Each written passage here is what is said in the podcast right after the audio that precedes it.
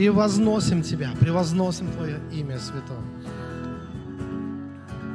Призови Его в свою жизнь так, как если бы от этого зависела вся Твоя будущая жизнь, вся Твоя судьба, мера благословений. Слушай, когда ты пришел на служение, такая фатальная ошибка, которую делают многие люди, заключается в том, что они не подключаются к источникам, к источнику исцеления, к источнику силы, к источнику вдохновения. И тогда нет возможности забрать максимум с этого места. Но церковь – это место такой перезарядки, где все твои духовные аккумуляторы, они заряжаются. Церковь – это такая важная станция обслуживания э, души, духа.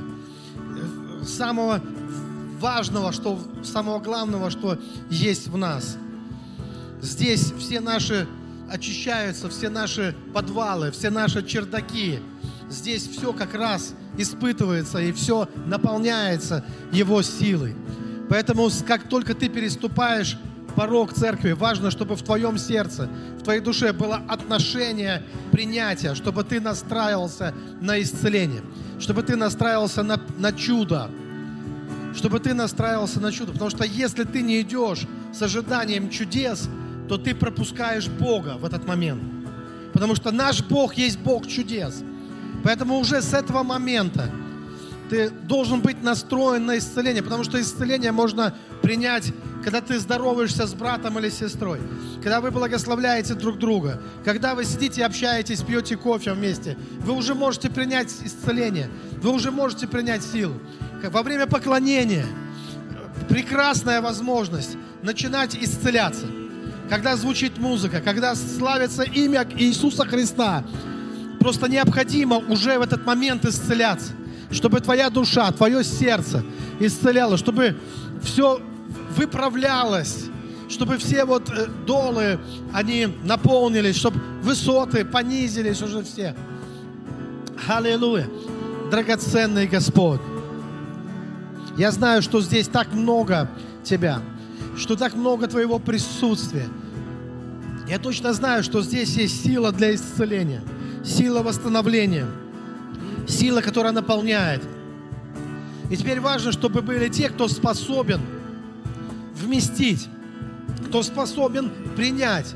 Поэтому уже сейчас начни исцеляться, уже сейчас начни восстанавливаться, уже сейчас начни принимать Его благодать.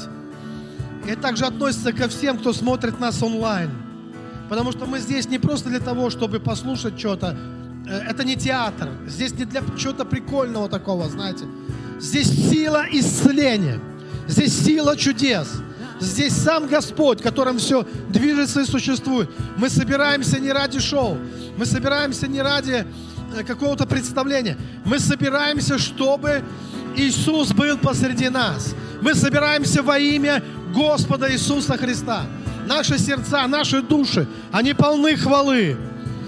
И каждый, каждый здесь, это храм, храм живущего в нем Святого Духа. И ангелы поют вместе с нами. И сила Божья наполняет нас. И сила исцеления, сила вдохновения, сила свободы, сила мудрости и познания Бога. Все это здесь сконцентрировано. В этом моменте, в одном этом моменте, в каждом мгновении есть вся сила Бога для тех, кто жаждет. Жаждущий получает даром для тех, кто хочет принять. Поэтому шагай в это пространство Божьих чудес, на территорию Его Царства. Настраивай свою душу на исцеление, на восстановление, на наполнение, э, на то, чтобы принять обетование, на то, чтобы жить Его Словом, на то, чтобы вдыхать золотой воздух небес, на сверхъестественную жизнь. Аллилуйя! Слава Тебе, Господь! Слава Тебе, Господь! Будь прославлен. Будь прославлен, Господь. Мы превозносим Тебя. Мы открываем свои сердца. Мы оставляем все, что нужно оставить, чтобы вместить все, что мы имеем принять от Тебя. Слава Тебе, Господь. Слава Тебе, Господь. Будь прославлен, будь превознесен. Аллилуйя. Мы теперь приходим с ожиданием, и мы выправляем все внутри себя, чтобы нам предстоять перед Тобой правильно, праведно, предстоять перед Тобой, чтобы принимать от Тебя, Господь. И вот теперь мы даем Тебе всю честь и славу и хвалу. Давайте мы прославим Бога. Аллилуйя. Слава Иисусу! Слава Иисусу! Ты можешь дать кому-то пять, вы присаживайтесь. Знаете, это значит бодрствовать. То, о чем я напоминаю, называется бодрствованием. Вот это и есть настоящее бодрствование. Потому что бодрствовать – это не жить в страхе, что Иисус придет, а тебя забудет, всех заберут, а ты остался. Бодрствовать – это иметь правильное отношение души, правильное отношение сердца. Я категорически настаиваю на том, что христианин, верующий, должен быть способен через свою веру принимать то, что ему необходимо в его жизни. Способен принимать сам, чтобы не кто-то пришел, не какой-то святой, не какой-то помазанник. Я не говорю с уничижением, помазания, помазанники, это все хорошо. Но потеря Э, контроля над своей жизнью, потери самостоятельности, потери способности принимать, оно лишает нас благословений. Поэтому помазанники пускай будут помазанными, перепомазанными, но ты должен, ты можешь, так скажем, лично принимать э, благословение, благословение от Господа, знать, как это делать, знать, как подключиться, знать, как принять. А для этого необходимо вот э, просто вот это искусство принятия, необходимо это все освоить в своей жизни.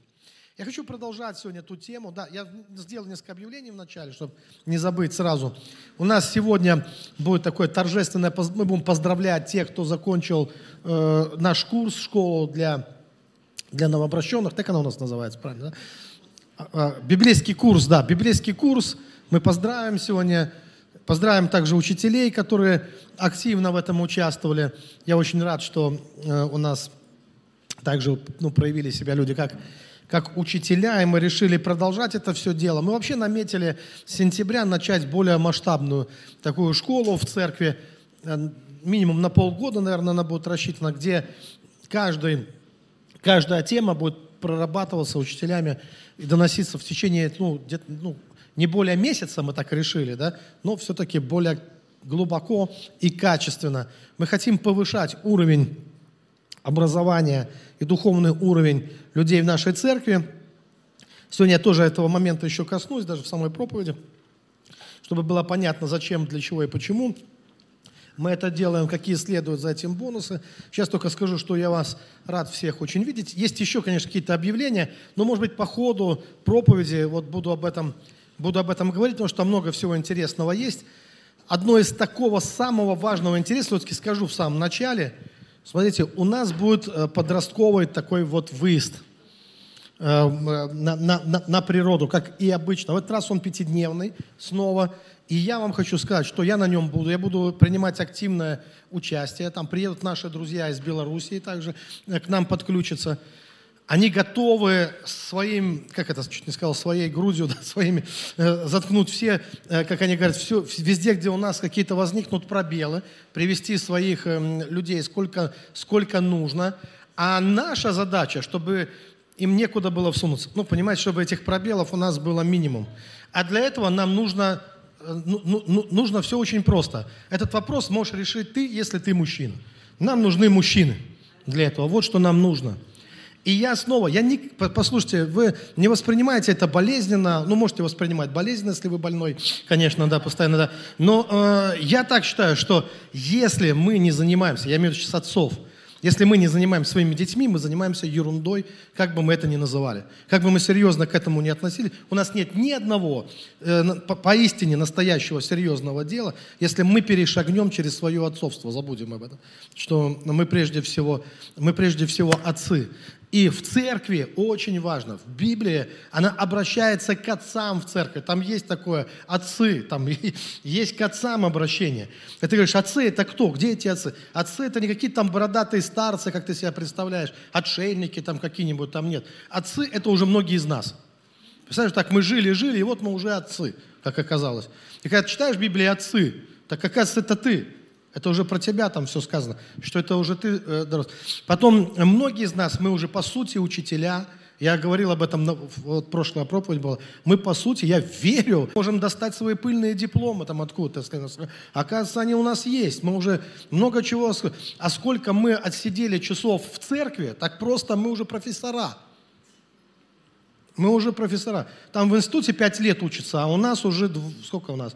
Э, некоторые уже по 20. Э, отучились. Вот, поэтому нам нужны все вот эти профессора, все эти учителя. Когда я говорю нам, я говорю вот не то, что мне, они нужны нашим детям. Они нужны моему Артему, они нужны Андрюше, они нужны Полине. Вы нужны как, э, тоже как отцы в церкви, потому что отцы в церкви – это такое понятие, что мы отцы для всех наших детей. Домом я отец для своих детей. Но я хотел бы, чтобы у нас в церкви были отцы, чтобы когда ну, я отправляю своих детей куда-то, чтобы они себя проявили – как э, настоящие духовные отцы. Есть духовное отцовство, как настоящие духовные отцы, которые могут что-то посоветовать, помочь, объяснить, рассказать, показать. Показать круто, да? Еще и показать вообще. Это показать иногда круче, там, даже чем сказать, явить что-то, да? Поэтому я понимаю, что обычно такие со сцен э, разговоры, они, они никого не убеждают. Да, кстати, про, там, про твою работу, все эти вещи. Ты знаешь, если тебе что-то надо, ты найдешь, как решить этот вопрос со всеми там отпусками, работами со всеми этими вещами. Это не, не всегда невозможно. Не всегда невозможно. Вообще, вот э, меня иногда удивляет, люди обращаются с чем-то, но когда мы запускаем школы, часто люди обращаются с вопросом, там, допустим, до школы там целый месяц еще, а кто-то говорит, помогите, не могу, нечем, там, не, не приобрести, там, и так далее, там, хотя она, ну, не такая дорогая, что... И мне всегда хочется сказать, что подожди, еще месяц, а ты пробовал молиться в течение месяца, например? Или взять пост там, или помолиться. Если тебе что-то не хватает, может быть, оно за месяц у тебя будет в 3, в 4, в 10 раз больше получишь, чем ты даже ожидаешь. Попробуй верить. А вы пытались верить когда-нибудь, хочется сказать, да? Ну просто поверить, что все может получиться. Давайте будем откровенными, что на самом деле дело в приоритетах наших в жизни. Только в этом. Если нам что-то действительно захочется, оно каким-то удивительным образом у нас получается – если мы действительно этого хотим. А если мы этого не хотим, то надо задать вопрос, мы почему этого не хотим? Почему мы хотим этого, а вот этого не хотим, например? Это, знаете, это называется осознанная жизнь. Просто полностью жизнь может поменяться, когда ты начинаешь мыслить так. Почему я вот этого все время хочу, а вот этого все время избегаю, не хочу? А может быть, мое чудо исцеления как раз в том, чего я бегу, от чего я бегу, от чего я, то, чего я боюсь, то, чего у меня стресс – может быть, мне наоборот надо выйти навстречу этому. Не бояться своего отцовства, не бояться того, кем Бог меня, э, той позиции, которую мне Бог дал. Может быть, наоборот, мне надо развивать эти позиции.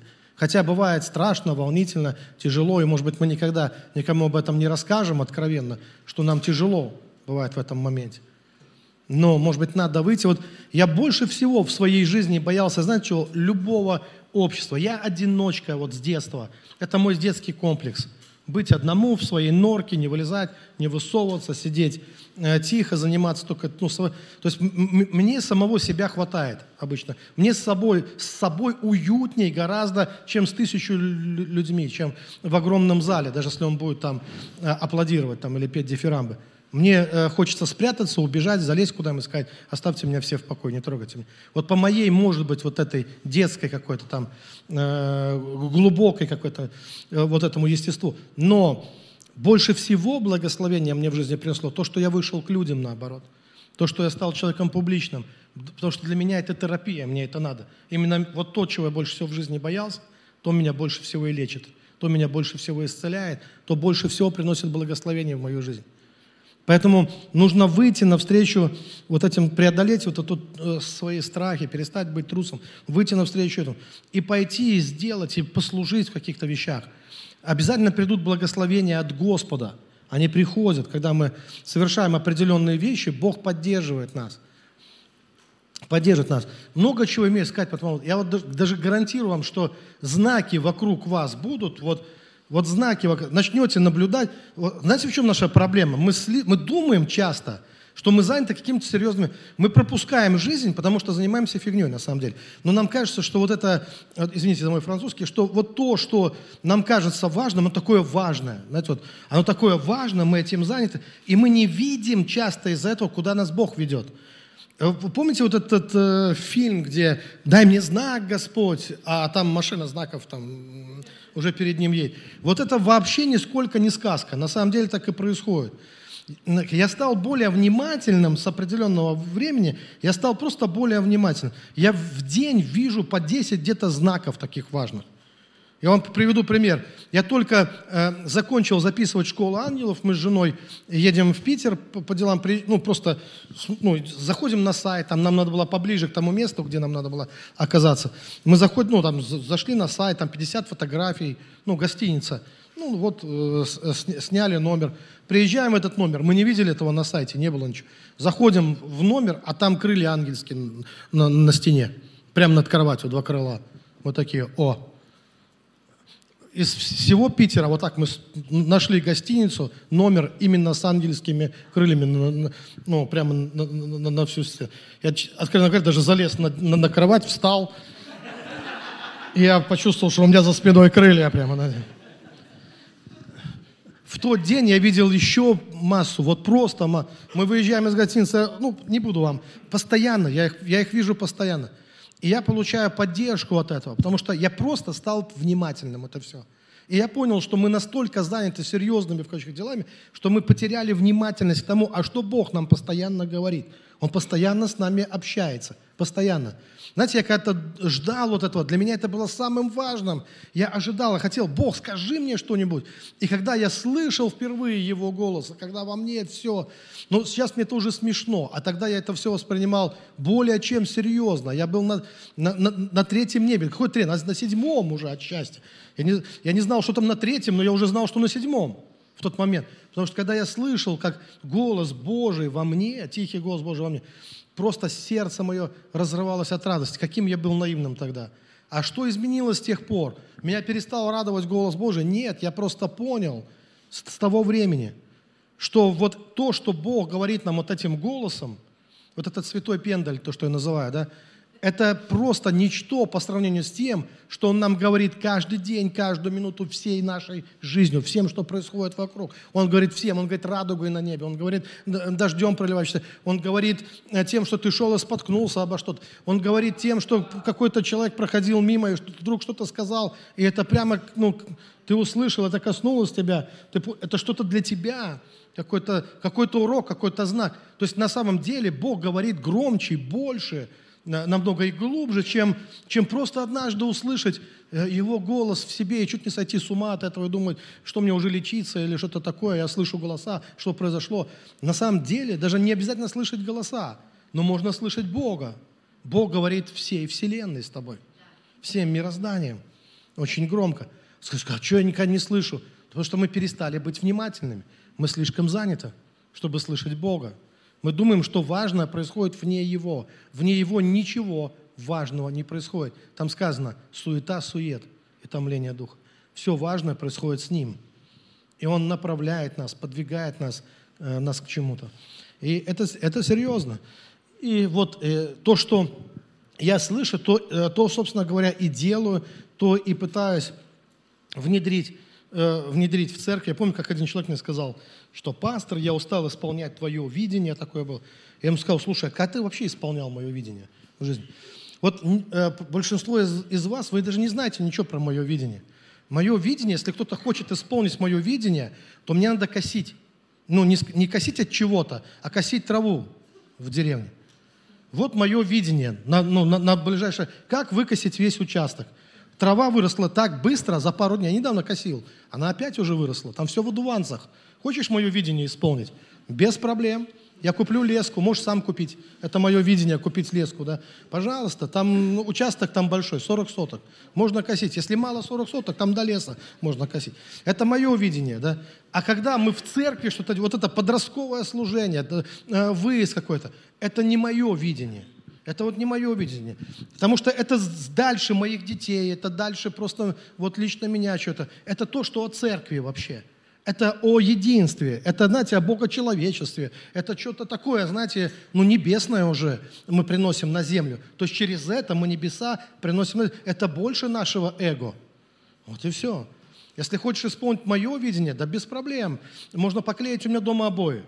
Ну, это бы хорошо бы вошло в мое, в мое видение. Там, ну, там есть всегда чего-то недоделанного у меня дома. Причем что в одном, что в другом. Хватает этого всего. Вот это мое видение. Вот. Но когда мы говорим здесь что-то о церкви, это никакое не мое невидение, это намного больше моего, твоего, но это точно, это божественно, поэтому оно и божественно, потому что оно больше всего наше. Поэтому, э, не знаю, насколько я вас убедил, надо разговаривать с каждым лично, но если ты отец, или ты э, мечтаешь, планируешь быть отцом, то это точно для тебя, это слово для тебя. Это означает, что я тебя там жду, то это значит, что у тебя там будет зона ответственности.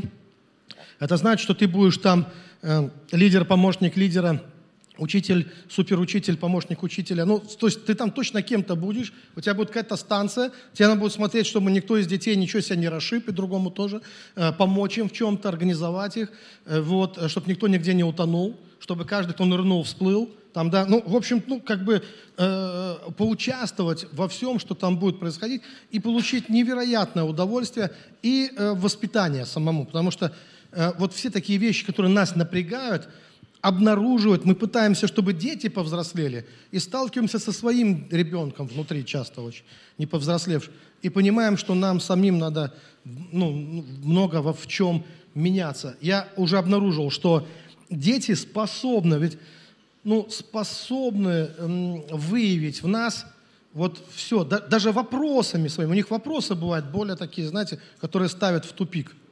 Детский вопрос, он самый сложный.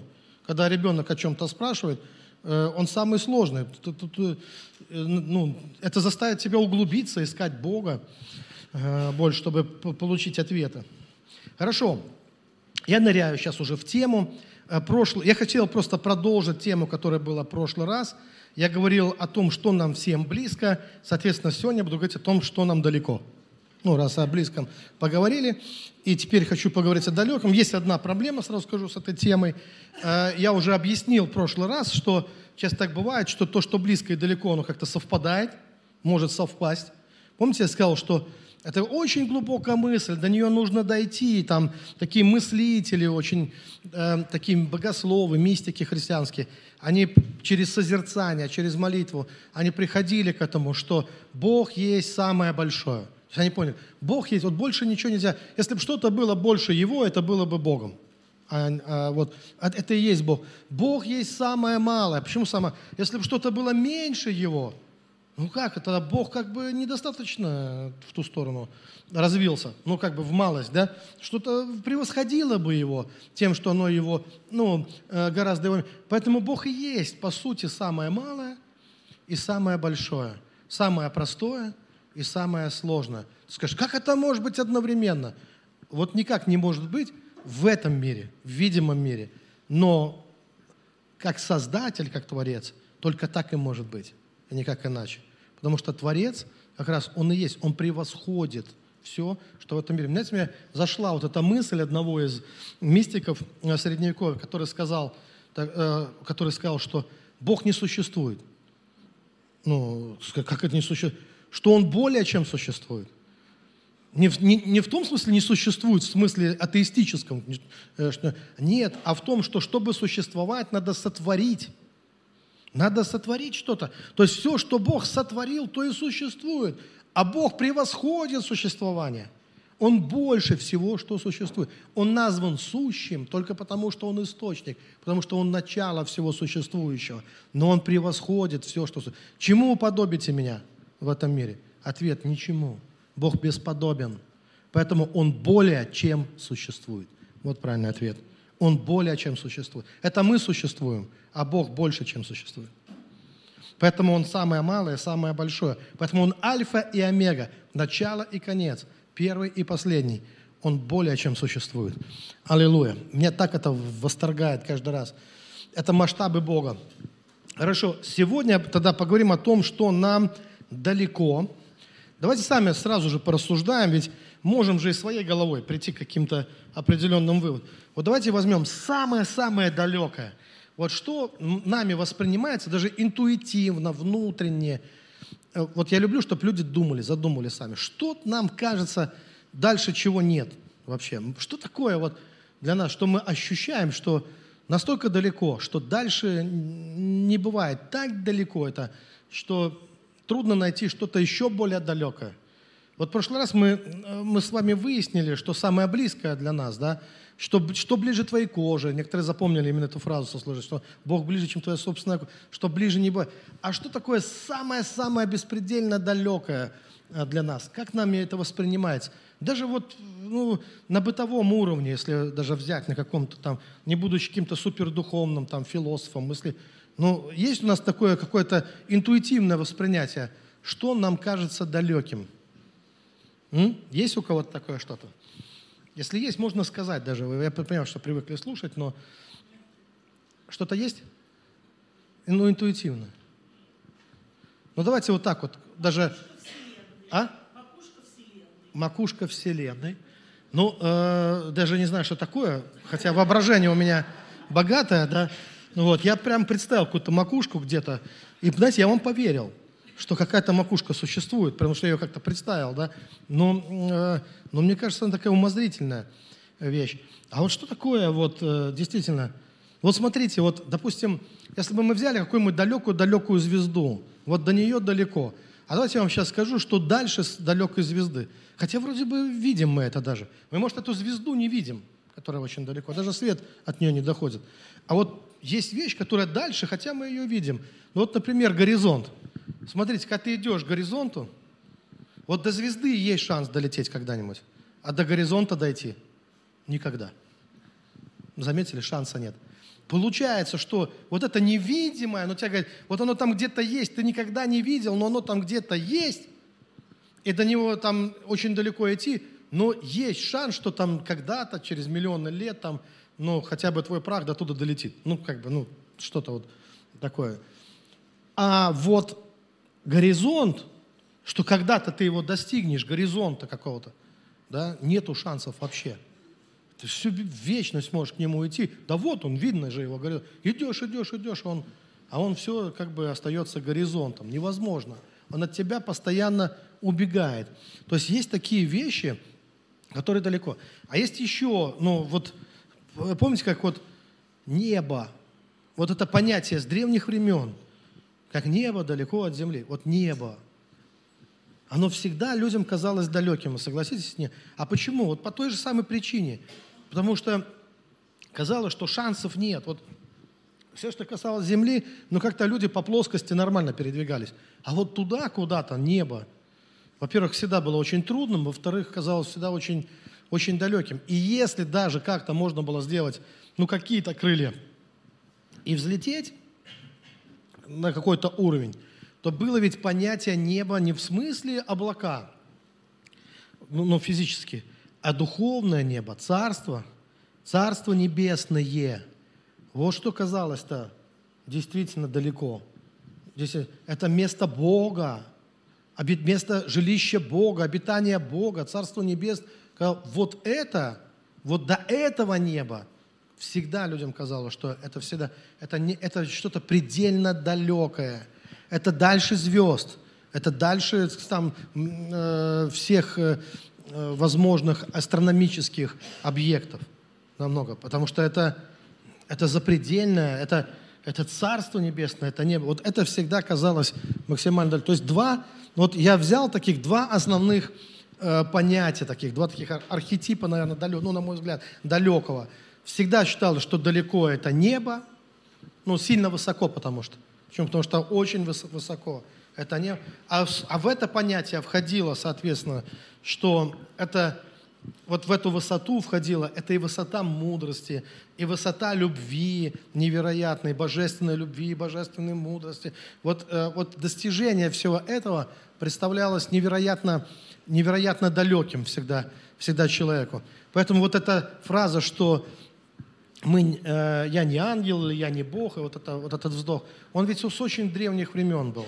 Вот раньше люди это, может быть, даже более ясно э, воспринимали. Сейчас мы все-таки живем в такую эру, когда все больше личностей появляется, и уже когда все больше, там все фигня, только ты и я, да, вот это, да и ты фигня, только я, вот это, знаете, вот это все, как бы сейчас все больше уже, а раньше это человек и личностью себя не считал. И когда человек смотрел вот на это, на все, на вот, э, вот мы сейчас были в Питере, мы ходили по Эрмитажу. И там очень много, вот мы, э, у нас все время, два часа там дается времени сейчас, нам, у нас два часа ушло на первый этаж только, мы выше не поднялись. И, и, и так как я недавно записал «Школу ангел», то мне в глаза бросалось все крылатое. А от крылатого на первом этаже огромное количество. Да. Вот, ну, просто э, огромное, э, огромное, огромное. То есть там много вот этого всего. Много э, крылатых различных существ, которые еще до нашей эры. Это вот залы Древней Греции, там все. Это сплошные крылатые какие-то разные там э, какие-то э, существа. И это всегда говорилось о том, что это какие-то боги. То есть, ну, раз с это не человек. То есть это какие-то боги, божественные существа. Человек думал, что ему до этого, конечно же, далеко. Дальше мы идем. Итак, смотрите, вот два понятия. Вот далеко небо, в смысле, что оно очень высоко, и все божественное, вот это оно высоко, а, соответственно, от нас далеко его святость, его далеко святость Божия, да, вот, э, э, его праведность. Помните, наша праведность как запачкана, его праведность, его святость, его совершенство, его совершенная мудрость, его совершенная любовь вау, ну, беспредельно высоко. И дальше далеко в смысле уже не вертикальным далеко, а в смысле горизонтальным, вот как раз в смысле горизонта. То есть вот его совершенство, истина, э, знание, вот истина, настоящее знание. Вот мы идем, идем, идем, идем, и вот до этого горизонта знаний мы никак не можем до него достигнуть. Сколько бы ты ни познавал, смотрите, непознанного, такое ощущение – остается столько же. Не думал никогда об этом. Я как-то разговаривал с одним человеком. Я говорил, если ты, вот, э, если ты, э, вот, чего больше, говорил, того, что ты знаешь или не знаешь? Мне человек отвечает, ну, конечно, больше того, чего я не, не знаю. Я говорю, хорошо, а когда очень много узнаешь, через 10 лет, через 2, через... когда очень-очень много узнаешь, чего будет больше, того, что ты знаешь или не знаешь? И любой думающий сейчас, это, конечно, того, что я не знаю. Его сколько бы я ни узнал, того, что я не знаю, и потом мы к какому выводу в конечном приходим? Да не меняется. Вот сколько бы мы ни узнавали, количество непознанного бесконечно. Бесконечно. Просто это бездна, бездна, то, что не имеет дна. Бездна премудрости, богатства. Вот что по-настоящему является ну, далеким. Это горизонт познания, вот, вот этот горизонт истины, горизонты совершенства. Хотя Библия говорит, будьте совершенны, как совершенны. То есть есть призыв к этому, призыв к высоте, призыв к глубине. Помните, когда об этом же молится апостол Павел, что мы познали со всеми святыми, что есть высота, что есть глубина, что есть долгота, широта. А как познать? Это все такое далекое, как это все вместить? И вот прочитаю одно место еще из Писания – для вот это, это, это я сейчас как бы готовлюсь э, еще.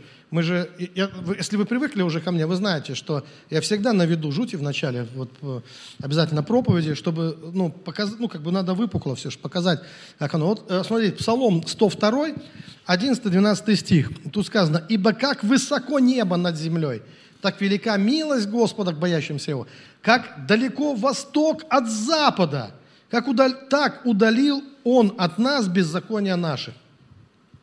И здесь уже есть понятие вот того, что есть что-то очень высокое, и есть что-то очень далекое. Вот восток от запада никогда вот, не сходится. вот эти горизонты. Вот. Здесь же есть уже мысль о том, что по-настоящему Бог хочет сделать, чтобы от нас, слушайте, знаете, в чем вот э, секрет – скажем так, богопознания, что это приносит в нашу жизнь? Это приносит изменения. Какое изменение Бог хочет принести в нашу жизнь? Чтобы то, что нам казалось далеко, стало близко. Чтобы нам ничего не было ближе, далекого. А чтобы то, что нам было близко, стало от нас очень далеко. Вот очень близко в основном человеку, который живет как растение, как, помните, растение растет, животное живет. Когда вот человек живет, поэтому вот, ну, не отличаясь, для него, ну, очень после грехопадения грех очень близок. Грех управляет человеком практически. Управляет поведением, рефлексами нашими многими. И, и это все близко человеку. То есть убежать легче, чем остаться. Э, э, молчать лучше, легче, чем поговорить иногда. Э, нахамить легче, чем простить. Принять другого сложно, если он поступ, ведется не так, как ты. Это же сложно. Вы заметили, как сложно? Вот, а почему у нас вообще такая потребность, кстати, есть быть всегда правым? Никогда не думали об этом. А почему ты должен быть всегда прав? Почему у нас такая... В чем коренится вот эта потребность быть всегда прав? Знаете, сколько из этого копий сломано? Сколько ссор? Сколько людей вообще расстались раз и навсегда? Только по одной причине. Потому что у кого-то есть потребность быть правым. Просто потребность. Потому что можно быть правым, а можно быть счастливым. Это не всегда одно и то же. Кто-то понимает? Ты можешь быть счастливым человеком. И даже, ну, тебе может быть... Ты можешь как-то преодолеть себе эту потребность всегда быть правым и навсегда стать счастливым из-за этого. Или нет, ты можешь вот упереться просто, возненавидеть кого-то, поссориться, разругаться, разбежать только из-за того, что ты прав. Да, хорошо, ты прав, ты доказал, ты прав. Но при этом вот это твое «ты прав», оно же может быть просто сделать тебя, других людей несчастными. И тогда ты не прав на самом деле, думая, что ты прав. Понимаете, как оно получится? А откуда оно все взялось, вот это? Ну, это к психологу уже, к нашему, наверное. Он, наверное, глуп. Откуда вот эта потребность в нас коренится быть правым? А зачем тебе это? Зачем нам это? Вообще, зачем нам это? Что нам это дает вот в реальности, в жизни? Вот это быть всегда правым. Да, вот такое я дерьмо, но я прав. Ну, к примеру, да. Ну, хорошо, ты прав, но ты дерьмо. Ну, как бы, ну, зачем? Зачем быть правым? И, ну, я знаю, но трудно принять другого человека. И разве не в этом какое-то духовное совершенство, что ты позволяешь другому человеку быть другим? Представляешь, какое? Как это позволить другому быть другим? Это сложно очень. Такая драма. Я слушал одну женщину, конечно, это, знаете, эта драма, она не всегда нам мешает, иногда помогает. Одна женщина, она получила кучу степеней там по разным там психологическим, ну, психологиям, э, движениям. Почему? У нее мама нарцисс, ярко выраженный нарцисс. А что это значит? Мама, нарцисс, что такое нарцисс? Нарцисс классический, это тот, кто влюбился в себя с первого взгляда. Увидел себя, и все. И больше никого он не замечает. То есть он э, в центре всего. Вот нарцисс, да. То есть он всегда прав, соответственно. Нарцисс всегда прав. Он не может быть неправ. Все неправы. Он, он, он теперь навсегда, всегда прав. Он очень вот такой самовлюбленный, да. И вот, э, вот эта мама ярко выраженный нарцисс, и она постоянно, соответственно, объясняет дочери, что она должна делать, как она должна делать, и какая она, ну, дура, мягко говоря, когда она делает все не так. И вот это, понимаете, для нее это стало жизненной задачей, величайшей свободой – когда она уже зрелая, взрослая, уже все, у нее от маминого нарциссизма развился рак. Рак. И она, только осознав причину, что из-за того, что она постоянно под тотальным вот этим контролем, что она не свободна, не может быть собой, она не смогла преодолеть. Когда она это поняла, она победила рак. Она исцелилась от рака. И когда в следующий раз мама ей, ты вот такой должна быть, ты вот это должна делать, она говорит, мама, я уже болела раком я тебе ничего не должна в этом смысле. Я должна быть собой. Вот моя задача. Моя задача быть собой, а не соответствовать твоим вот этим всем вещам. Это не отменяет э, почитание. Спасибо за то, что родила, спасибо за то, что выносила, спасибо, что такое. Но моя задача не быть тобой, моя задача быть собой. Если тебе не нравится то, что я являюсь собой, то это проблема с твоей башкой. Ну, как бы получается. Ну, потому что таким... Понимаете? И вот это, представляете, как насколько это важная работа. И когда она рассказывает, для нее это до сих пор еще рано. И когда она рассказывает, она не может спокойно об этом говорить еще до сих пор, потому что это она все еще в процессе исцеления, хотя прогресс есть. Но вот эта, вот эта задача э, стать э, победить в себе жертву, потом еще, потому что там же одна проблема вытягивает другую. Ты преодолела вот эту проблему, ты поняла, что, оказывается, надо было быть собой, а все твои боли и страдания, что ты пытался быть кем-то другим, а потом, когда ты понял, так легко принять комплекс жертвы и сказать, вот они виноваты. Они все пытались меня кем-то сделать а надо было быть. Поэтому это они вот... И, и еще, знаете, это тоже проблема уже. Теперь все говорят, да нет, не виноваты. Ты просто чего-то не могла понять или не мог понять. Но интересно, что когда мы начинаем понимать, вот научиться простить других, отпустить. И в принципе, всего, чего достиг тот человек конкретный, благодаря тому, что мама была нарцисс, что мама так не поступала, она бы никогда бы не пошла в эту сферу, не стала бы дипломированным там каким-то там психологом, там учителем и так далее, так далее, если бы не проблема в ее жизни. Проблема сделала ее лучше в конечном итоге. Но ее надо было решать. Проблема тогда может тебя сделать лучше, когда ты ее решаешь, когда ты работаешь над собой, а не просто как дохлая рыба плывешь по. Кто-то понимает, о чем это речь?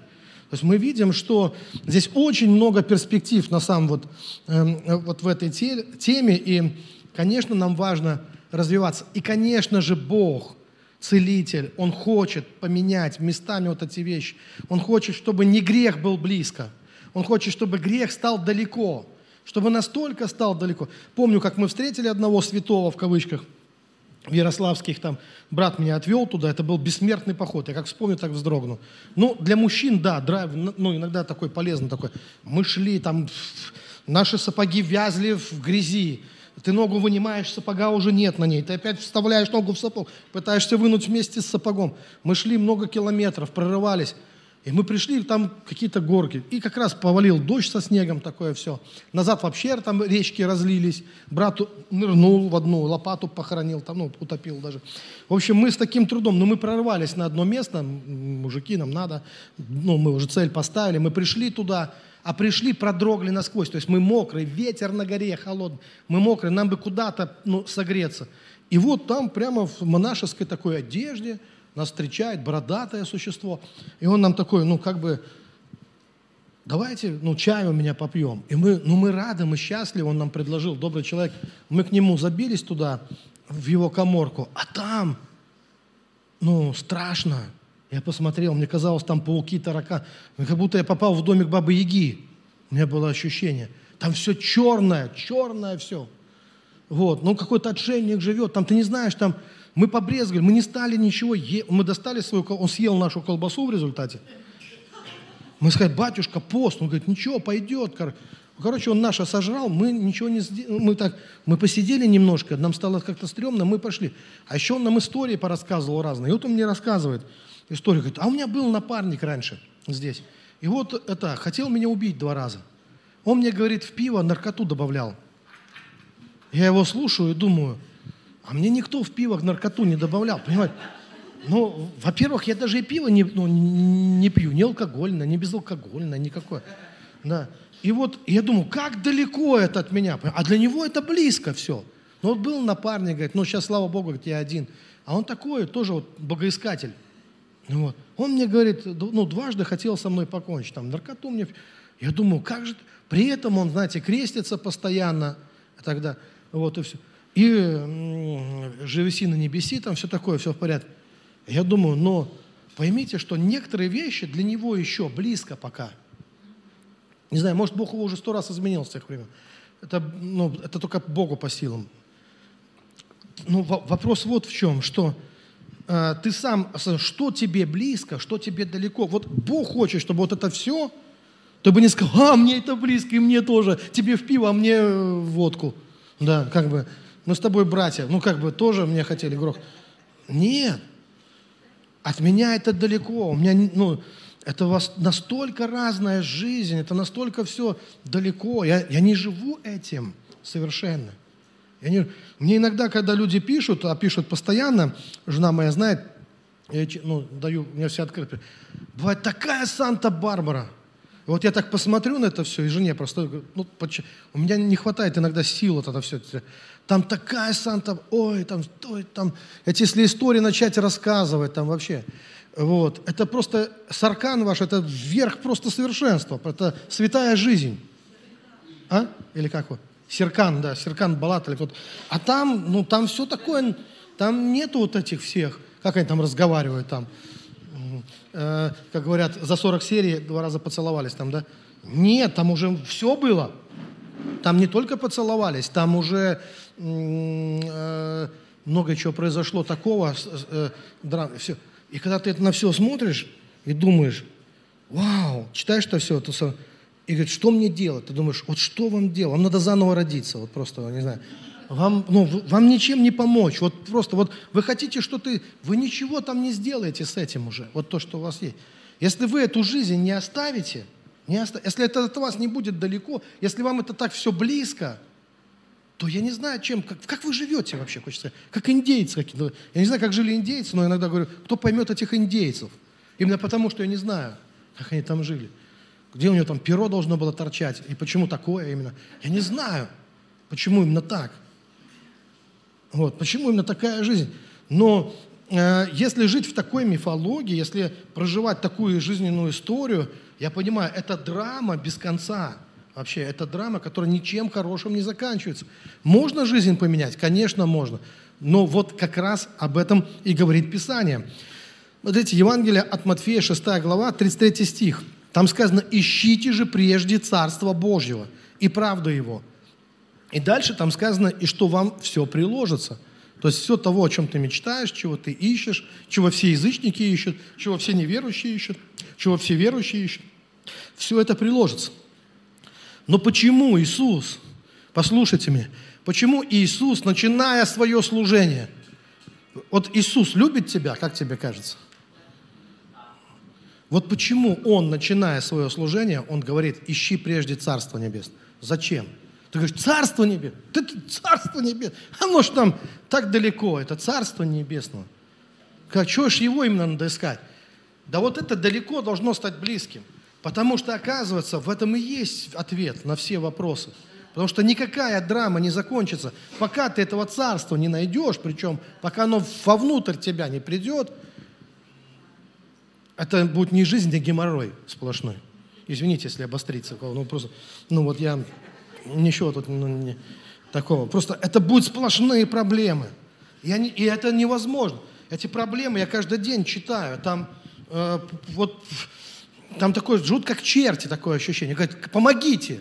Как я могу помочь чертям вообще, я не понимаю. Чем им помочь? Они черти. Как им? Надо перестать быть чертом.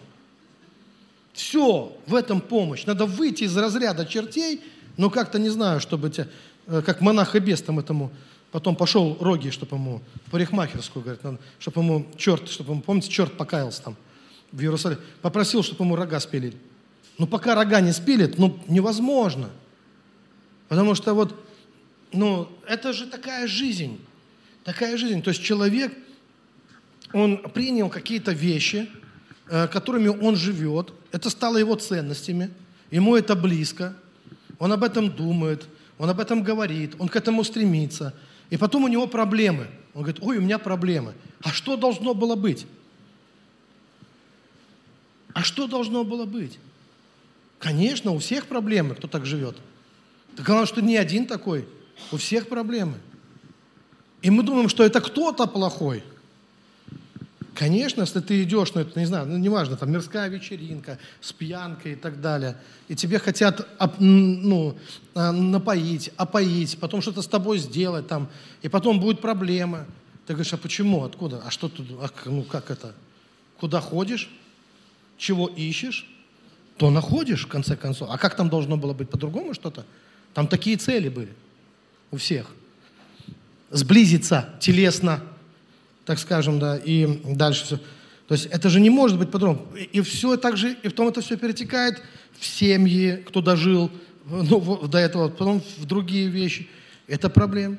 Недавно у нас раз, там одни, так, мы замучились, думая, когда они поже... поженились, мы, фу, выдохнули. Три месяца прошло, развелись, нам сообщают. И что хочется сказать? Хочется вообще больше не вдыхать даже, ну, честно говоря. Сказать, да живите как хотите, как черти вообще. Ну что за... Мы переживаем, когда же этот союз, вот они мучаются, страдают, так долго страдали. Что, перестали страдать, что ли? Нет, все, три месяца. Там страдают, и дальше будут страдать. И что-то, никогда это не закончится, я понял. Хочется оставить их в покое. Живите как черти. У вас ничего хорошего не будет в жизни. Почему? Потому что вы такие, вы не хотите поменять жизнь. Чтобы поменять жизнь, надо искать Царство Небесного. Нет другого рецепта. Все, чего ты ищешь, ведет тебя в дерьмо, извините за, за, за прямоту. Царство Небесное – это небес. Надо искать того, что при, приведет тебя на небо. Все остальное, что не ведет на небо. И главное, ну же ясно написано в Библии. Но если мы хоть немного имеем уважения в Библии, там же ясно написано, что вот это welcome, добро пожаловать, только Царство Небесное. Больше нигде не сказано, люди, приходите сюда, мы вас здесь ждем. Нигде тебя не ждут, нигде ты не нужен больше. В любом другом месте для кого-то рай, для тебя задница будет. Почему? Потому что это не Царство Небесное. Там нету твоего предназначения быть там. А если ты не на своем месте там, то всегда будет плохо. Всегда будет плохо. Где бы ты ни был, если ты не на своем месте, всегда будет плохо. Понимаете? Может быть, какому-то там черту хорошо. Тебе-то там чего делать? Тебе там почему? Тебе там не будет хорошо в конечном итоге. Будет плохо. Будешь ныть, страдать, кусать локти, будешь рассказывать, всю жизнь будешь рассказывать, какая у тебя дурная жизнь, какие дурные люди, почему этот тебя кинул, почему этот, э, это, эти про тебя сплетничают, почему эти такие козлы оказались, почему вот это все. Хочешь знать ответ на этот вопрос? Почему это у тебя все? Не догадываешься вообще? Кто тут главный герой в этом спектакле? Кто притягивает к себе это все? У кого магнит? Еще надо понять, в каком месте этот магнит, даже не хочу думать. Но что-то притягивает это все в твою жизнь. И так это не прекратит. И никто, главное, и все вот эти обвинения, страдания, они, что, они еще и бессмысленны к тому же, как никто не пожалеет. Придешь к Богу, Он скажет, ну что ты, если ты жил как дурак или как дура, ну это же твой был выбор. Помните, как этот богач жажда. Пошлите хотя бы, ну, Лазаря. Куда? Есть у вас пророки, говорит Бог. Есть у вас пророки. К вам кого не пошли, вы не послушаете все равно. Есть у вас, кто вам рассказывает о небесах. Так вы должны научиться слышать об этом прежде всего. Не поменяется жизнь раньше, чем ты не найдешь небеса в своем сердце. Не поменяется раньше ничего. И нету никаких солнечных перспектив такой жизни. Простите за прямоту, я понимаю, что сейчас все любят, чтобы их жалели, гладили, ну и так далее. Но я вот такой. Матфея, 15 глава, 7-8 стих. Иисус жгет здесь прям, да? Он разговаривает там с фарисеями, он говорит, лицемеры, хорошо пророчествовал вас Исаия, говоря, приближаются ко мне люди сии устами своими и чтут меня языком, сердце же их далеко отстоит от меня. Иисус касается очень важной темы, кстати говоря. Он говорит о том, что далеко. Вот, знаете, вот он-то точно знает, что далеко, что близко. И когда он говорит сердце далеко, это значит, я должен, знаете, я должен все сделать, чтобы мое сердце было недалеко от него. Это моя жизненная задача. Как сделать так, чтобы мое сердце, прежде всего, это то, это, знаете, это предмет для глубочайших размышлений, для переосмысления жизни. Что сделать так, чтобы, во-первых, должен понять, что такое сердце вообще. Что это ну, не селезенка, это не что-то, это даже не мозги. Потому что я могу мозгами быть с ними. Он говорит, с мозгами все в порядке у вас. Думайте, говорит, думайте обо мне, скучаете, говорит, иногда. А сердце, Бог говорит, сердце это нечто другое. Это не просто э, говорить о нем, а где сердце, спрашивает он. Сердце далеко. Поэтому важно, чтобы то, что далеко, стало близким. Бог хочет, чтобы наше сердце к Нему приближалось. И здесь я двух вещей хочу коснуться, немножко еще добавить э, такого жара. Две вещи. Первая вещь – это то, что я называю религиозной гордостью – вот это то, от чего устаешь на самом деле. Но это, может быть, знаете, мне знакомо как пастору более всего. Потому что я заметил, как только ты что-то начинаешь... Смотрите, вот я учился, допустим, ну, так вам скажу, отучился. Пять лет учился. Спасибо за мою супругу, она меня гоняла ночью. Потому что каждый раз от сессии до сессии, знаете, живут студенты весело. Как какая-то сессия, я вспоминал там, что я пастор, что у меня дел много в церкви, да зачем мне это надо. Сейчас я других, кто учится, мне говорят, э, пастор, что делать? Я говорю, учись, учись, дорогой, учись. Я знаю, как тяжело бывает. Я знаю, но, но я не жалею, что я отучился. Вот эти конспекты такими стопками эм, э, возил, пока планшеты не появились. Экзамены, зачеты, трясся, сдавал, нервничал, переживал, в стрессе находился, молился, как, как никогда. Учился, отучился, в конце концов, из, изучал, изучил. Все, так мне это в жизни помогло до сих пор. Знаете, что произошло? Вот э, в, в учебе было тяжело, скажу прямо. Сейчас еду куда-то, например, еду в Питер один – вот первый час люблю в покое, в тишине посидеть. У нас не всегда дома бывает тихо. Нас много. Вот, в тишине. Потом час заканчивается, я раз на часы, ехать 6 часов. Я думаю, 6 часов, так это три пары на занятиях. А что такое для студента три пары? Фу, ерунда, три пары. И если я могу поставить, и у меня там лучшие профессора, мне объясняют, кто такой Владимир Соловьев, кто такой Бердяев, кто такой тот. И что интересно, я сейчас на, на учебе это все было, знаете, ну тяжело воспринимать. А сейчас как песня. Когда все осело, все знания, которые ты получал за они где-то там осели внутри тебя, нормально. Вдруг ты начинаешь ту информацию, когда, которая казалась тебе сложной, она для тебя просто как музыка, легко воспринимается. Все заходит, ты все понимаешь, все легко. Вот такое, знаете, вот настоящее обучение. Я продолжаю учиться. Я продолжаю учиться. И именно из, потому, что я продолжаю учиться, я могу позволить себе тоже учить. Создавать школы. Вот я создаю школу. Вот записал школу ангелов. Больше 30 уроков записал. Ну, плюс практики.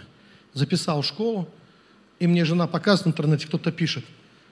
Лукьянов Бога не знает. Ну, там. А потом там не, ну может он рожден свыше, конечно. Там на этом размышляют, рожден я свыше, не рожден я свыше. Ну, переживают за меня люди там, да, вижу. Ага, очень сильно. Потом пишут, что на это место вторгается в то, чего не понимает. Знаете, я думаю, подождите, я отучился пять лет на религоведа вообще-то. Кто вторгается в то, что не понимает? Я чтобы, знаете, вот у меня, ну, у меня там один из уроков называется «Ангельская иерархия». Чтобы вот этот урок дать, я должен был перечитать Ариапагида всего. Потому что э, Иосиф Ариапагид, он очень силен был вот именно в ангельских иерархиях, он объяснял, э, чем, э, кто такие серафимы, кто такие херувимы, он ну, подробно это все расписывал и так далее. Все. И я подробно расписываю, рассказываю все эти. Так как раз почему? Потому что мне образования хватает, чтобы эти вещи. Я могу читать такие тексты, я могу их толковать, я могу в них ориентироваться и так далее. Потому что нас учили. Патристика, патрология, там, это не ругательство. Это образование. Но я это изучал, как бы эти вещи. И теперь в меня это входит. И, когда, и знаешь, и, как, и вот эта религиозная гордость, когда сидит какой-то дилетант, вторгаются в то, во что не понимают. Мне хочется сказать, дорогой, напиши мне 30 уроков. Ну, ну, как бы, может, ну, научи ты меня, хорошо, я не понимаю, ты меня научи тогда. Объясни мне, открой мне глаза вообще на ангельские миры, на Царство Небес, открой мне глаза. И я знаю, что там нету ничего за этим. Это, знаете, пустозвон называется. Такой вечерний пустозвон. Там есть другое выражение, но я не буду там. Ага. Вот. Зачем это тогда? То есть вот это, знаете, религиозный город. Когда у нас, значит, как если ты чего-то не, не разбираешься, почему-то никто теперь не... Ну, если я в этом не понимаю, никто в этом не понимает. Причем то, что я в этом не понимаю. Это, знаете, если в твоей жизни смысла нет, в жизни нет смысла ни у кого. Почему ни у кого? У меня есть. То есть это же, мы вот это свое личное незнание, невежество начинаем распространять на других людей. Да нет, оказывается, среди нас есть люди, которые изучали, которые жили, чем-то занимались в этой жизни вообще на протяжении десятилетий, что-то познавали, для себя открывали, у которых что-то есть, что-то происходит в жизни. Вот, и, и, и все нормально с этим, все нормально с этим. Но вот это невежество, вот, это, это вот, вот причина невежества – это как раз... А вы, вы знаете, вот когда мне рассказывают вот эти ситуации, постоянно драматические ситуации, там, знаете, люди пообещали, не сделали, Сказали, придут, даже не позвонили, не, не, не пришли. Там, а, ну, вот это все такое, что происходит, когда, и когда тебе хочется задать вопрос, а что с вами происходит, люди вообще? Ну, как вы так живете? Ну, вообще как-то так, знаете, беззаботно и так, ну, слово, не знаю, какое найти слово, чтобы это не по-французски было, а по-нашему, как бы, что вот, почему вот так? Когда вот это кидалово, необязательность, вот эта вся, когда ты ждал, а никто не пришел, ну, к примеру, хотя сказали, что, а потом, ну, не пришли, так не извинились даже. А потом все пришли, когда ты уже не ждал, ну, к примеру, да, и ты думаешь, а что, как вот так вот, вот так же? Они, э, э, что? От чего это все? От недалекости. Разве не от этого? Причина не в том, что они козлы, извините, за ну такие вот откровенно. Не в том, что они там уроды или что. Нет, нормальные люди. Глазками хлоп-хлоп, ножками топ-топ а все время не получили, ну как бы вот, как бы не ходят они вот ровными путями никогда. Все время кривыми какими. Это спрашиваю, а почему? Да одни далекости. А какая еще причина? Потому что человек, который, ну, хоть немножко занимается своим образованием, достигает каких-то высот нравственных, каких-то там уровней, у, него появляется благородство, у него появляется какая-то обязательность, у него что-то такое появляется, что он не может так, как свинья. Просто опять идти купаться в той же самой грязи. Ну не может он уже. Он вышел из каких-то вещей, и он туда уже не вернется. У него другая перспектива в жизни. А когда ты видишь, что как поросята живут, милые, хорошие поросята, розовые, хорошие, милые, и ничего личного там, знаете, ну просто такая же. Так это же от недалекости. Так это же недалекость. Она же не... Ну, понимаете, у человека нет проблем. У свиньи нет проблем. Вы думаете, у свиньи есть проблемы? Нет у нее никаких проблем вообще. Она даже не, у нее даже нет проблемы в том, что она, э, она не осознает, что она будущий шашлык там, или что там она, или что она, ну как бы у нее нет проблем. Она просто видит лужу, она бежит туда, вот, она счастлива там и так далее. Вот. А у нее нет проблем. Ей все равно, что у нее там имени даже нет, что ее имя, ее, ее уже назвали Бекон ну там, ну как бы, будущий там, да, у него нету как бы это. От этого никаких, она вот так же. Но, но дело в том, что когда человек так живет, он-то другим создает право, даже не думая тем самым, вот этой своей необязательностью, разгильдяйством постоянным, низостью вот этой своей, неисполнительностью вот этой вещи, он создает проблемы другим, нормальным людям. Потому что он занимает что-то время. Он занимает... Э, вот э, он Э, иногда подает ложные надежды, что из него что-то выйдет. Мы сколько я в жизни занимался людьми, подавающими мне надежды, что когда-нибудь, знаете, это полуглупец, полуневежда, но есть надежда, как там говорят, полумудрец, полуглупец, там, да, но есть надежда, что станет полным наконец, да. И ты живешь вот в этой надежде, ты тащишь, тащишь человека, ты себя тащишь, сам идешь, преодолеваешь трудности, потому что это же путь восхождения все равно, да, к знаниям, к мудрости, к истине. Это же, ну, на гору поднимаешь, не с горы катиться. Это надо поднимать. И ты за собой еще тащишь других и говоришь, давай, пойдем туда, давайте. Э, помните, как у меня был однажды призыв такой, сказал, что вот я чувствую что-то не того. Я говорю, вот год, я себе год даю на то, чтобы стать счастливым, чтобы изменить свою жизнь. Кто хочет, давай со мной. И я полный энтузиазма, готовый толкать всех с собой, обо всех позаботиться, всем помочь. Давайте вместе, достигнем чего-то, пойдем туда. И ты вкладываешь только в человека, ожидая от него. А представь, за 30 лет пасторского служения, сколько у меня этого было, что что-то поменяется в его жизни. И потом видишь, как легко человек скатывается туда же. И в результате, какой у тебя мысль? Пускай живет, как хочет но больше не приходит ко мне своими соплями, проблемами и так далее. А знаете, что интересно? Кто больше становится виноватым? Вот когда ты кого-то пытаешься вытащить туда наверх, они еще говорят, вот ты виноват, что у меня все плохо. Еще ты и виноват. Оказывается, почему вдруг? Они, ну, не понимает человек, что, что его плохо, это не ты причина его. Его плохо, это внутри него. Его плохо, это его образ жизни какой. Но заставить никого невозможно. Вы согласны?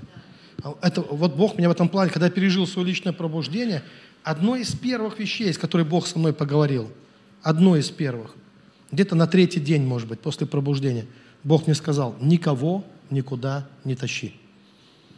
Знаете почему? Бог всех поднимает, кого хочет. Это Его сила. Если, знаете, кого,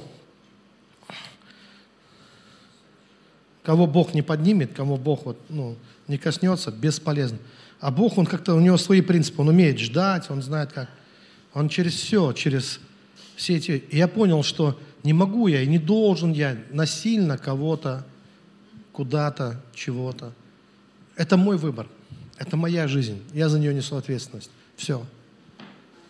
И я так был счастлив на самом деле снять с себя вот эту ответственность за, за кого-то, за другого. Как? Ты должен быть ответственен за меня. Ты должен меня спасти. Прикинь, не должен вообще. Ну, вдруг. Оказывается, не должен я никого спасти. Я вообще, как я могу быть должен тебя спасти, если это невозможно? Если это невозможно человеком. Это возможно Богу только. Да я и себя не могу спасти, честно говоря. Это Божья благодать. Вообще. Просто почему-то кто-то вложил в меня, причем здесь я, кто-то вложил в меня это желание, эту страсть. Познавать, познавать, познавать. Почему-то она не проходит, не развеивается, не выветривается с годами. Остается. И я просто тихо радуюсь, что так оно и есть. И наслаждаюсь.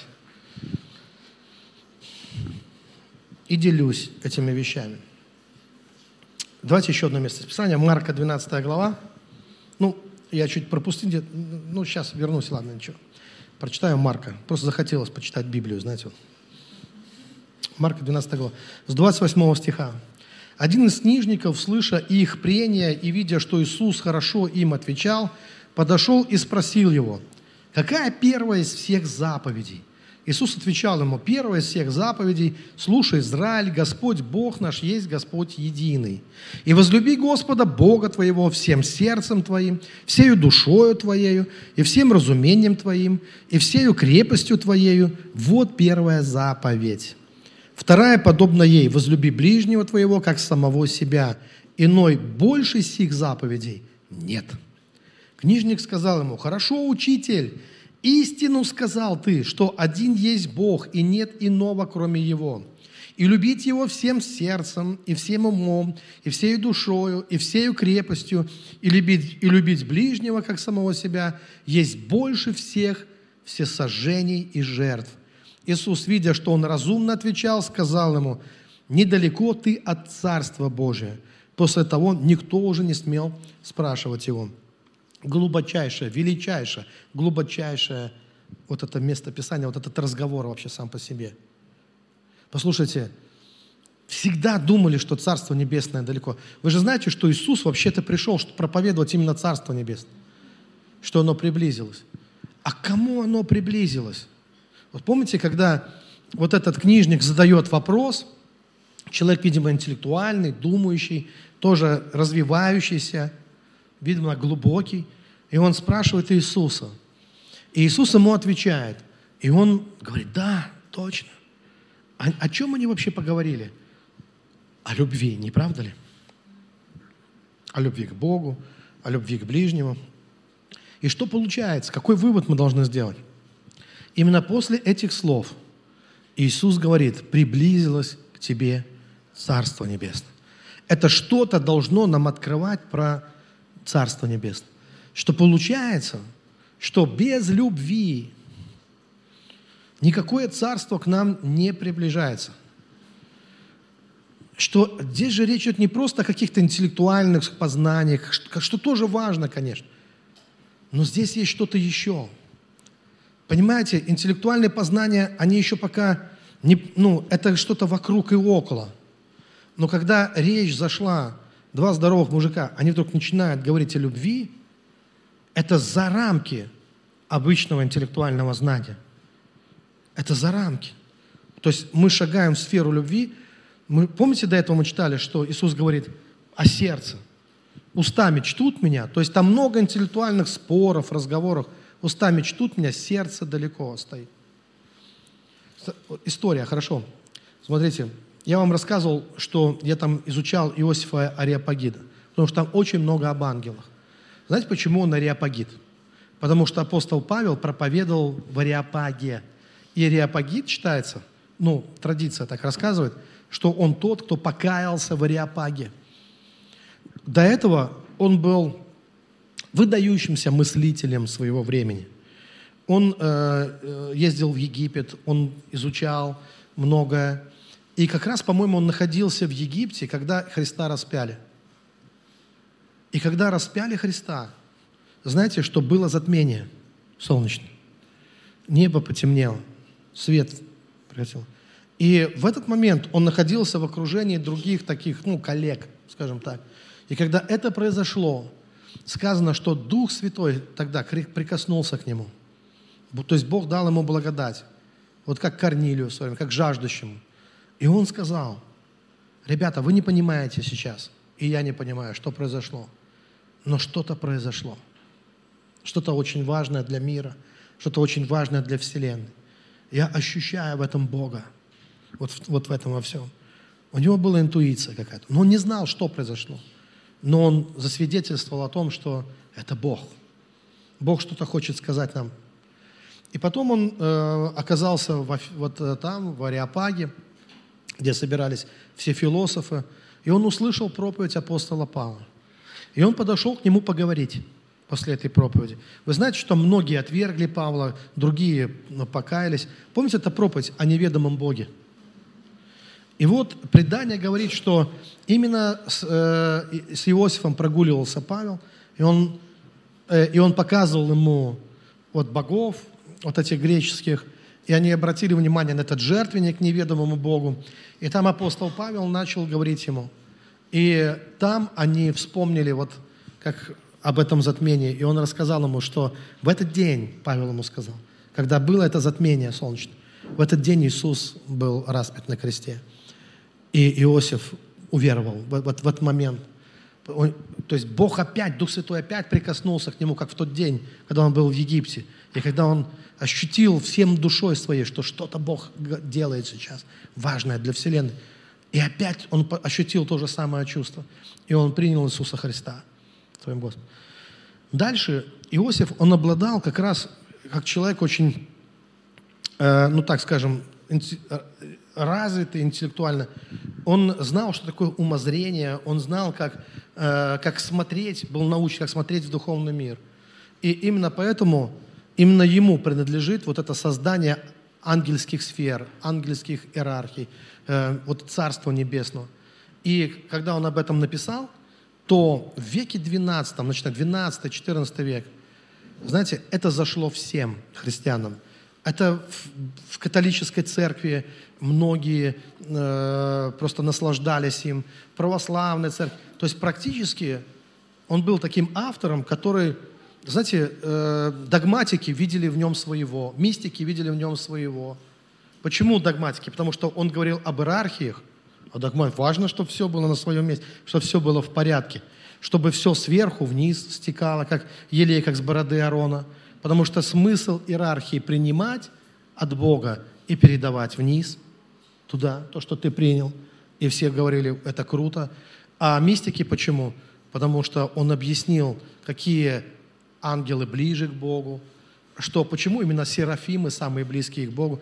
Серафим означает огненный, это огонь что первое свойство Бога, которое принимают самые близкие существа к Нему, это духовный огонь. Каждый раз, когда ты испытываешь внутри себя духовный огонь, то, что мы называем крещением огнем, то, что мы называем «не горело ли в нас сердце», каждый раз это приходит от серафимов, от Бога через серафимов в твою жизнь.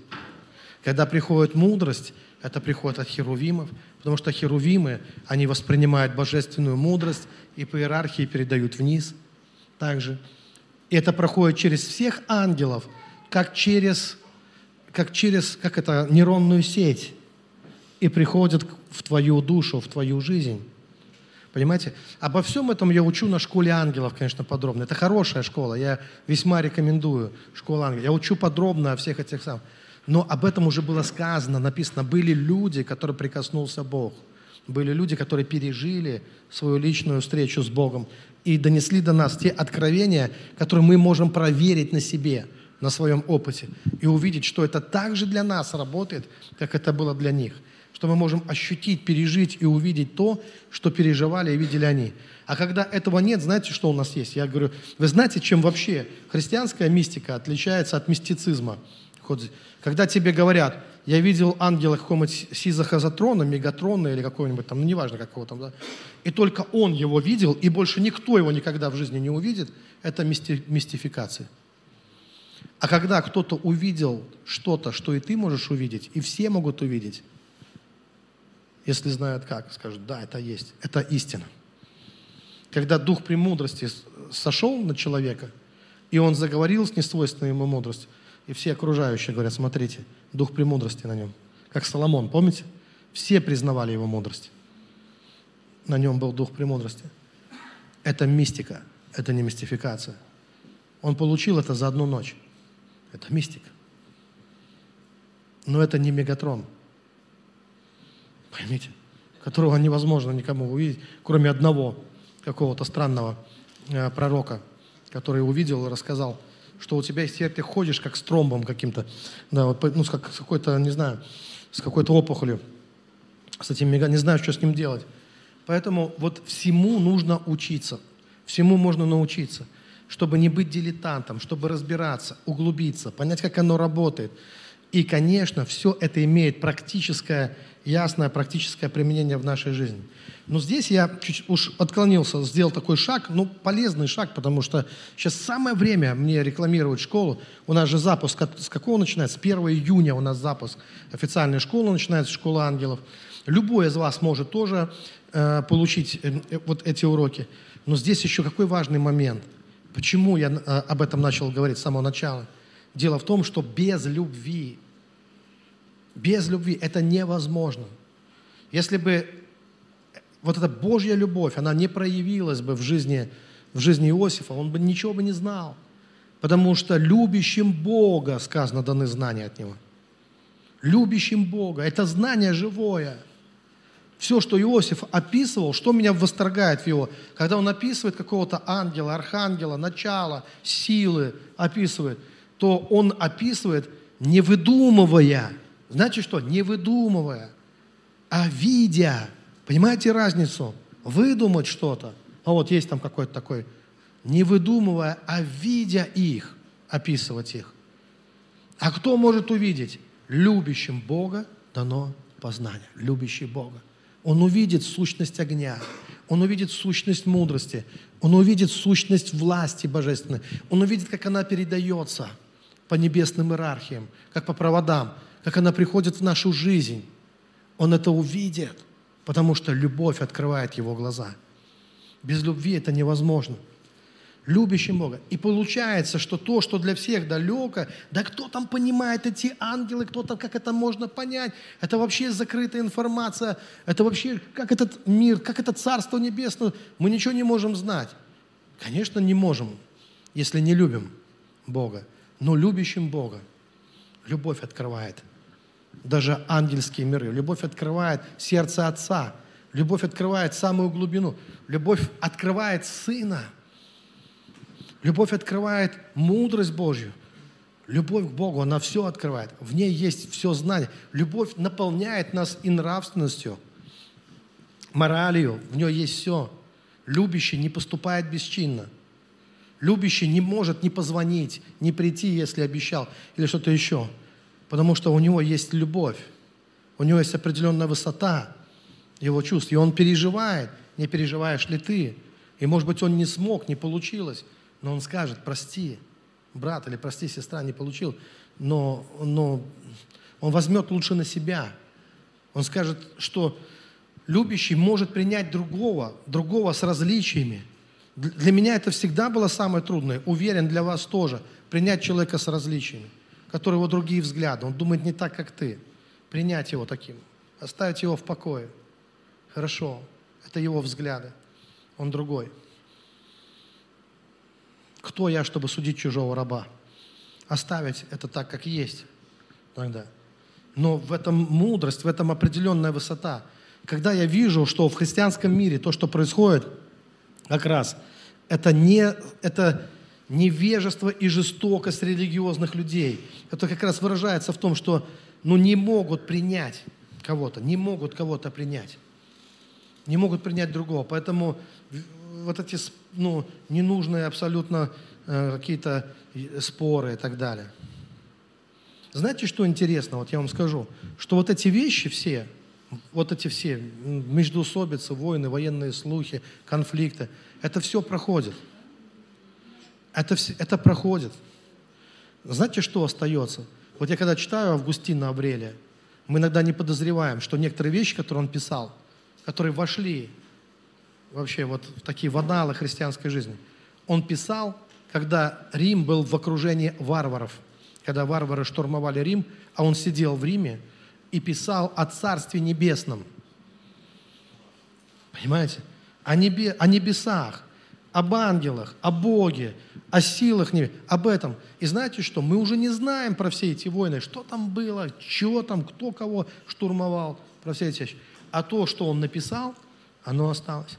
Иисус проповедовал свое Евангелие, когда под оккупацией римлян находился Израиль. Зелоты точили ножи, чтобы резать римлян из-под тишка в это самое время. А Иисус проповедовал Царство Небесное на земле. Мы не знаем ничего про этих зелотов, про все эти вещи. Уже это все, все это покрылось толстым слоем земли, все эти вещи. Толстым-толстым слоем. Все это уже но то, что говорил Иисус, это вечно. Это вечно. Поэтому вот так важно привязать себя в это время к вечным вещам. Не надо даже мыслить в сторону кого-то убивать, свергать, назначать и так далее. Не потому, что кто-то хорош там и так далее, что-то еще в этом плане, а потому что это не про вечные вещи, не про то, о чем так сильно нужно беспокоиться. Есть намного более важные вещи. Намного более важные вещи. Есть те вещи, которые кажутся, вот это близко, потому что вот это, от этого сейчас зависит курс рубля, там, от этого сейчас зависит там, цены в магазинах, от этого сейчас зависит продовольственная программа. Слушайте, ну не может все свестись к колбасе, не может все свестись к картошке. Не может все свестись вот к этим вещам. Мы же не скот, в конце концов. Есть вещи, которые нам кажутся далекими, но они должны стать близкими, потому что они делают тебя счастливым. Они делают тебя счастливым навсегда. Когда Царство Небесное приходит вовнутрь тебя, ты перестаешь зависеть, нервничать, бояться. Э, тебе не, э, не хочется. Вот мы с женой ездили там, да, как раз, ну, мы разговаривали с ней, вот там люди уезжают, здесь люди уезжают, вот тут думаю еще. Знаете, кажется, все умные уехали, такое ощущение. Мы что, дураки? Мы остались. Вот мы едем в машине, мы размышляем, и я говорю, Оля, и знаешь, что я вот в чем я уверен? Вот что меня вот как бы, ну вообще держит? А почему Бог решил, что я должен родиться здесь? Если бы мне надо было отсюда валить, то мне не надо было здесь и рождаться. Я сразу должен был бы тогда родиться где-то там, где я нужнее. Но если я здесь родился, значит, здесь и пригодился. Бог-то знал. Еще не было ни одного дня нам назначено, а Бог уже знал, где мы должны родиться. И когда ты принимаешь это как факт, как волю Божью, я здесь, я здесь нужен. Это здесь я должен послужить.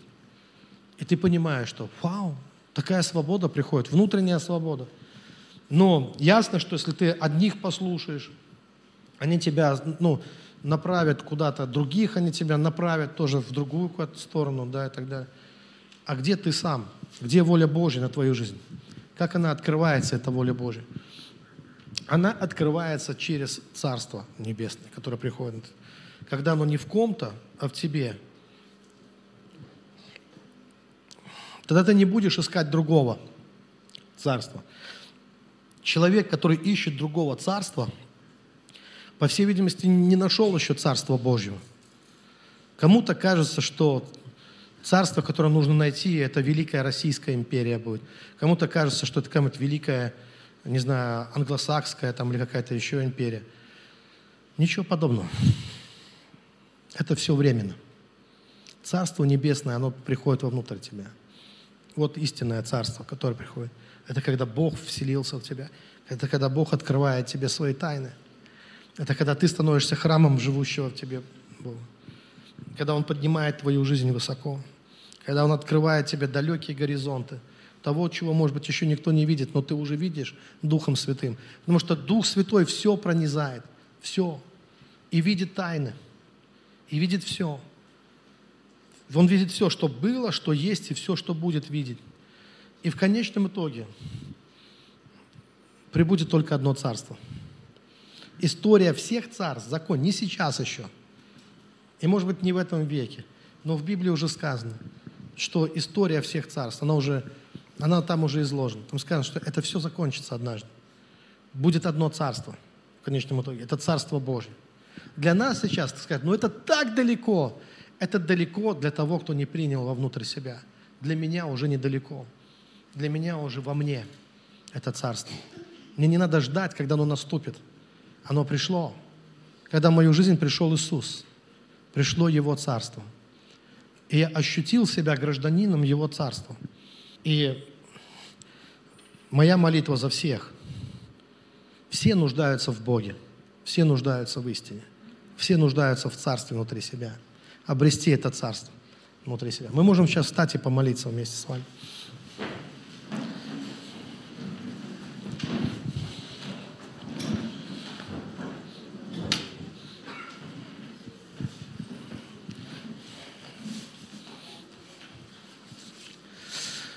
Драгоценный Господь, слава Тебе. Давайте заодно помолимся просто, чтобы пришел мир, чтобы все вот эти стихии войны, они, чтобы все это остановилось, чтобы пришел мир в народы. Господь, пускай придет мир в народы, пускай вся эта ярость этих стихий, она умолкнет. Все эти высвободившиеся силы агрессии и войны, пускай все это сдуется, пойдет на спад.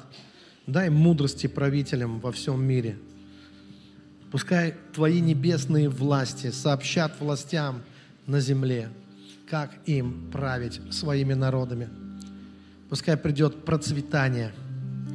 Сохрани землю от голода, от разорения.